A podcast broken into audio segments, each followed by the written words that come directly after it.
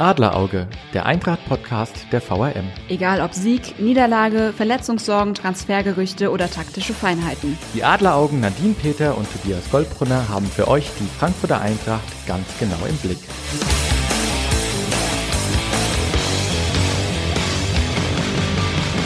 Herzlich willkommen zur neuesten Episode Adlerauge und wir haben heute etwas Besonderes für euch dabei. Nach dem Sieg bei Werder Bremen am Mittwochabend hat Tobias zur Feier des Tages endlich, nachdem ich wochenlang darauf gewartet habe, was dabei. Was ist das denn, Tobias? Ich, ich habe ja nur auf den richtigen Moment gewartet und äh, nachdem jetzt nicht ungefähr äh, 6.000, 7.000 mitgereiste Frankfurter in Bremen feiern durften, äh, dann jetzt den kleinen Moment passend dazu?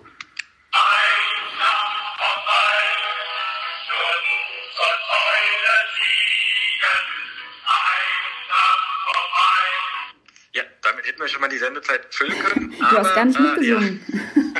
Ja, sorry. Das, das dann beim nächsten Mal. Wir wollen sie übertreiben. Der Klassenerhalt ist noch nicht perfekt. Ja, Kevin Trapp hat es ja auch noch mal extra betont. Ja, ist noch rechnerisch alles möglich. Von daher, es gibt noch Steigungspotenzial. Ähm, bei mir, bei Mitzling und natürlich auch bei der Eintracht äh, ja, in der Tabelle, aber auch natürlich spielerisch. Ähm, ja, äh, der 3 zu 0 Erfolg in Bremen, Nadine, hat äh, der Eintracht viele wichtige Punkte im Abstiegskampf gebracht. Ähm, ist so ein bisschen die neue Eintracht, oder? Ich meine, wenn man noch an Freiburg denkt, 35 Chancen, gefühlt kein Tor, na gut, drei Stück immerhin. Jetzt äh, gegen Wolfsburg super effizient und eklig und in Bremen genauso. Ich habe extra nochmal nachgeguckt, elf Torschüsse, drei davon drin. Also wenn was effizient ist, dann das, oder? Absolut. Also das war jetzt sowohl heute als auch schon am, am Samstag in Wolfsburg wirklich endlich mal auf den Punkt. Die äh, wenigen Chancen, die man dann hat, gnadenlos ausgenutzt. Und ich muss sagen, ich habe das schon am Samstag, hatte ich schon so ein leichtes Fünkchen Hoffnung. Jetzt hat mich das heute aber das Spiel bestätigt, dass ähm, die Mannschaft jetzt endlich kapiert hat, um was es geht. Ich hatte so ähm, gegen, gegen Freiburg auch noch das Gefühl, die haben das noch nicht so ganz in den Köpfen, dass es jetzt wirklich auch äh, gegen den Abstieg letztendlich geht. Und sie hatten diese, diesen Abstiegskampfmodus irgendwie überhaupt nicht intus. Ähm, und das hat, glaube ich, jetzt am Samstag so mit dem späten Siegtor in Wolfsburg hat so Klick gemacht. Ne? Das war jetzt auch mal wieder wichtig, dieses äh, späte Erfolgserlebnis zu haben. Und heute finde ich, zumindest in der zweiten Halbzeit, ähm, war das Abstiegskampf, äh, den, den man angenommen hat. Ähm, und man hat sich damit halt auch gleichzeitig selbst so ein bisschen aus der Misere gezogen. Und ähm, ich glaube, das in, in Summe hat den Sieg jetzt äh, gegen Bremen ausgemacht und ich fand ihn unterm Strich auch verdient. Ich weiß nicht, wie du das siehst. Durchaus verdient, äh, trifft ganz gut, finde ich nämlich auch. Ähm, erste Halbzeit, klar, waren beides ein bisschen auf Augenhöhe, wobei da war es auch in meinen Augen äh, ja dann aber auch kein richtiges Futterspiel. Das war dann doch mehr ein, ein Gedrehte, aber so ist eben der Abstiegskampf nun mal. Mhm. Ähm, und in der zweiten Halbzeit, es war spielerisch wieder mal keine Glanzleistung, ähm, aber im Endeffekt verdient. Mhm. Ja, das stimmt. Wobei letztendlich drei Tore waren wahrscheinlich ein Ticken zu hoch. Das hatte auch Florian Kofeld gesagt, der, der Werder-Coach, dass wahrscheinlich so zwei Tore hätten es auch getan. Ne? Aber ähm, ich glaube, das war jetzt auch mal wieder gut, dass auch die Null stand. Das ist halt auch so ein Faktor, der jetzt äh, noch dazu kam, dass die Defensive vor allem in der ersten Halbzeit, wie die Bremer noch die aktivere Mannschaft waren, äh, standgehalten hat und auch, dass man in der zweiten Halbzeit eigentlich äh, keine Torchance mehr zugelassen hat. Das äh, war für mich heute auch, äh, abgesehen von der guten Chancenverwertung, ähm, der Schlüssel zum Erfolg. Ja, man, man hat relativ clever agiert, muss ich sagen. Ich meine, es waren jetzt wieder nicht die starken Kombinationen, äh, die wir von der Eintracht aus früheren Monaten kennen. Ähm, gut, natürlich 1-0 macht Kostic mal wieder der Schlüsselspieler, äh, über den wir ja so oft und so gerne sprechen. Ähm, da hat er mal wieder alles richtig gemacht. Mhm. Ähm, aber dann das 2-0 und das 3-0 waren Standards. Ähm, von daher klar, solche Tore musst du in solchen Spielen machen. Ähm, aber äh, spielerisch, ähm, ja, muss da natürlich noch mehr kommen. Absolut, wobei, wo du es jetzt gerade hattest von, von Cleverness, ähm, da würde ich ganz gerne auch mal äh, Adi Hütter, der jetzt ja auch die letzten Wochen auch mal ein bisschen ja, Prügel fast eingesteckt hat, ähm, auch mal gerne positiv hervorheben. Der hat jetzt nämlich wirklich sowohl am Samstag in Wolfsburg als auch heute ähm, sehr, sehr clever gewechselt. Bei ihm habe ich immer so ein bisschen Sorge, dass er einen Ticken zu spät wechselt, aber die Wechsel, die er letztendlich vollzieht, die, die stechen. Also das war ja schon am Samstag äh, mit Dost, der die Vorlage kurz vor Schluss für Kamada äh, geleistet hat und jetzt heute gut mit Ilsanka, das war natürlich äh, sensationell. Ja, und ähm, wer, wer hat die Vorlage zum 3-0 gemacht? Das war der Gustmann, auch ein mhm, eingewechselter Spieler. Ja. Ähm, also das, das hat in der Tat funktioniert und ähm, ja, das Erstaunliche bei der Eintracht ist auch, ähm, Hütter kann viele Spieler bringen und es können auch viele treffen. Also ich habe mhm. extra nochmal durchgezählt, es sind jetzt schon 13 verschiedene Torschützen in dieser Saison. Ähm, und ja, mit Ilsanker wieder einer eher aus der Defensive. Ähm, Hinteregger ist ja sowieso äh, der Stürmer Nummer eins bei der Eintracht. Ähm, das, das, das spricht Föter, da bin ich ganz bei dir. Ja. Aber auch, ähm, ich finde, klar, es war die große Il Sanka-Show, das muss man ihm lassen. Ähm, äh, das Ketchup-Flaschen-Prinzip ähm, hat funktioniert, genauso wie geplant wahrscheinlich. Er hat äh, äh, jahrelang geklopft und geklopft und geklopft und äh, zack, äh, ja, diesmal hat es funktioniert. das stimmt, ja. Aber ich finde, man darf auch André Silva in diesen Tagen nicht, ähm, nicht unerwähnt lassen. Hat jetzt äh, in dem fünften Spiel nach der Corona-Pause mhm. sein, sein viertes Tor gemacht. Mhm. Das stimmt, also für für, ihn freue ich mich auch, dass bei ihm jetzt so hoffentlich endgültig der, der Knoten geplatzt ist. Er geht dann, er hat meistens dann das Pech, in Anführungsstrichen, dass er dann so ein bisschen untergeht in solchen Spielen. Ne? Da wird jetzt natürlich hauptsächlich über den Doppelpack von äh, Ilse, wie er ja genannt wird, in Mannschaftsgeisen gesprochen. Ähm, aber André Silva hat sich da jetzt für mich ähm, auch ganz klar in der Startelf gegen Bas Dost letztendlich durchgesetzt, äh, gerade jetzt. Ähm, nach dem Restart ist er für mich eigentlich der Stürmer Nummer eins. Und da wird es auch äh, spannend, wenn Gonzalo Paciencia dann jetzt hoffentlich äh, bald nach seiner Verletzung zurückkommt, wie sich das dann im Sturm vielleicht nochmal neu durchmischt, durchmischt und ähm, welche Rolle dann Dost am Ende spielt. Ne? Ob er dann wirklich so der klassische Joker wird, wie er es jetzt die letzten beiden Spiele war, oder ob Hütter dann eher auch mal wieder auf zwei Stürmer von Beginn ansetzt.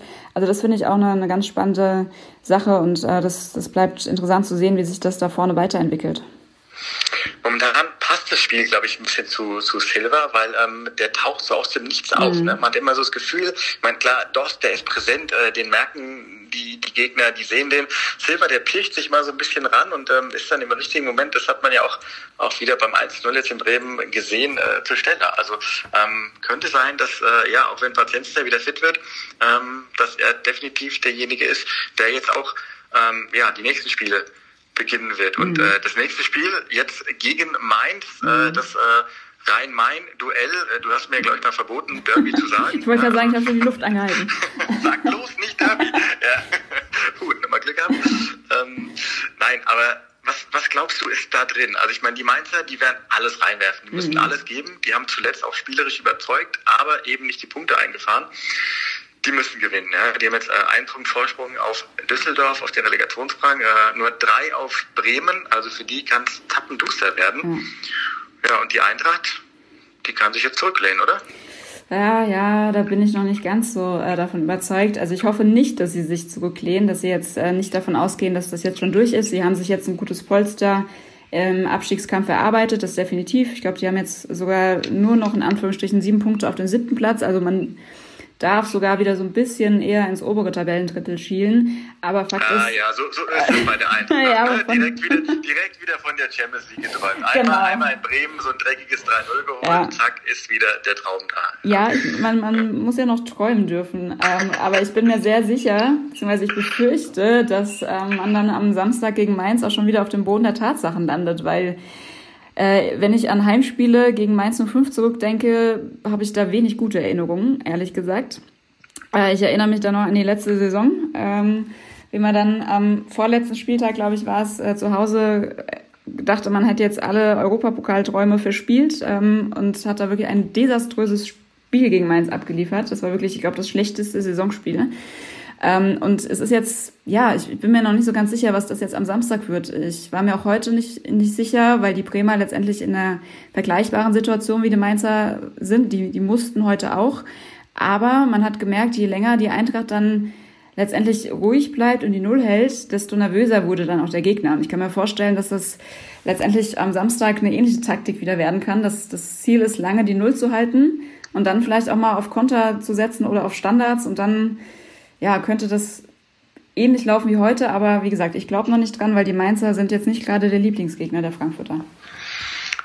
Muss ja tatsächlich mal meinen Hut ähm, vor der Eintracht ziehen. Ich dachte ja nach so einem Sieg in, in Wolfsburg und mit äh, Mainz quasi irgendwie schon vor Augen, ähm, da, da werden die in Bremen nichts holen. Ich dachte, also wenn sie ein Spiel verlieren, dann das, mhm. um dann eher gegen Mainz ähm, Vollgas geben zu können. Aber wie gesagt, Chapeau, dass sie das gegen Bremen durchgezogen haben. Und ja, gegen, gegen Mainz wird schwierig, weil man darf ja auch nicht vergessen, die Mainzer, wenn sie was kennen und können, dann ist es Abstiegskampf. Mhm.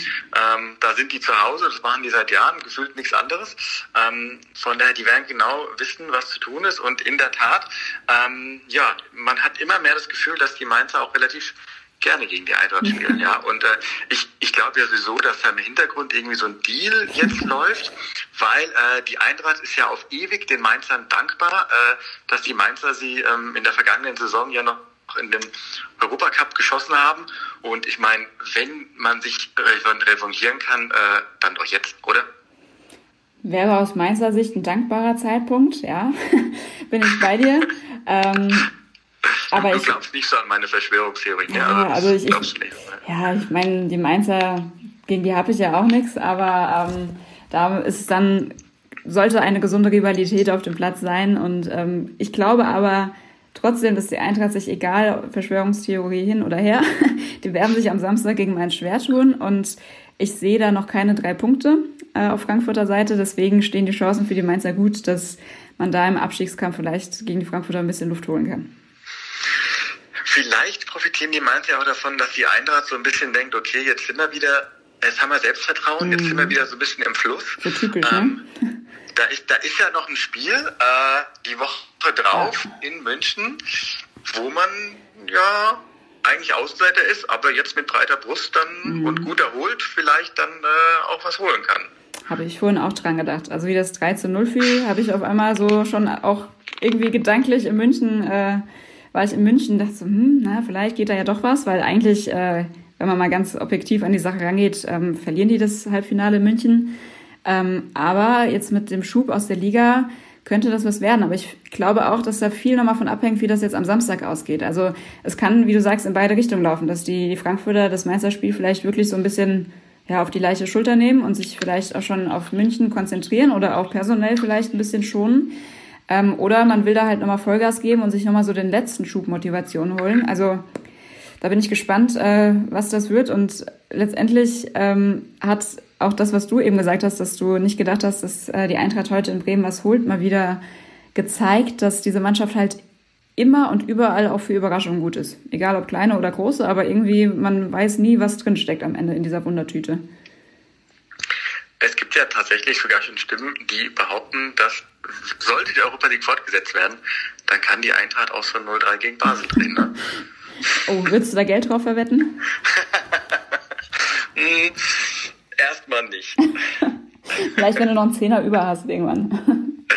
ja, mal, mal, mal gucken, mal schauen. Ja. ja. da bin ich auch mal generell gespannt, wie, wie das in der Europa League weitergeht. Da gibt es ja auch verschiedene Meinungen, auch aus Fanlagern, ob das jetzt gut ist oder schlecht ist, wenn sie dann fortgeführt wird und in, unter welchen Bedingungen. Aber da müssen wir, glaube ich, noch ein bisschen abwarten, bis da eine Entscheidung gefallen ist. Das stimmt, das stimmt. Ja, erstmal geht es gegen Mainz und mhm. ähm, ja, Nadine? Oh, muss ich wieder tippen? Ja, ich habe vorhin äh, auch das Bremen-Spiel wieder auf der Playstation simuliert. Und soll ich dir was sagen? ich hab Bremen hat 3-0 gewonnen. Nein, die Eintracht hat 3-0 gewonnen. Und ich wollte damit eigentlich nicht so, äh, wollte damit nicht so angeben, aber ich werde das gleiche jetzt äh, am Samstag nochmal mit dem äh, mit Mainz durchspielen und ähm, hoffe, dass ich äh, bei meinem Playstation-Spiel vorher 2 zu 0 gewinne und dass das richtige Spiel dann auch so ausgeht. Es, es, es, es wird Zeit, dass wir mal wieder das zusammen äh, den Podcast in einem Raum aufnehmen, weil dann werde ich das mal überprüfen. Ja? Du, kannst mir, du kannst mir ja tatsächlich viel erzählen. Ja? okay, das nächste Mal schicke ich einen Screenshot. Du hast keine Playstation gespielt, aber sicherlich trotzdem ein Tipp für Samstag. Ähm, ja, ich ähm, ähm, mache mich mal beliebt äh, in Frankfurt, beziehungsweise ich, ähm, ich äh, denke mal für die Region und da sind natürlich ähm, mehr Erstligisten besser als weniger. Ich glaube, die, ähm, die Mainzer gewinnen ähm, 2 zu 1. Das hast du jetzt aber schön diplomatisch eingeleitet, diesen Tipp. Ja, dann schauen wir mal. Wir sind gespannt, wie das ausgeht und halten euch auf jeden Fall auf dem Laufenden. Bis bald. Bis dann. Ein Angebot der VRM.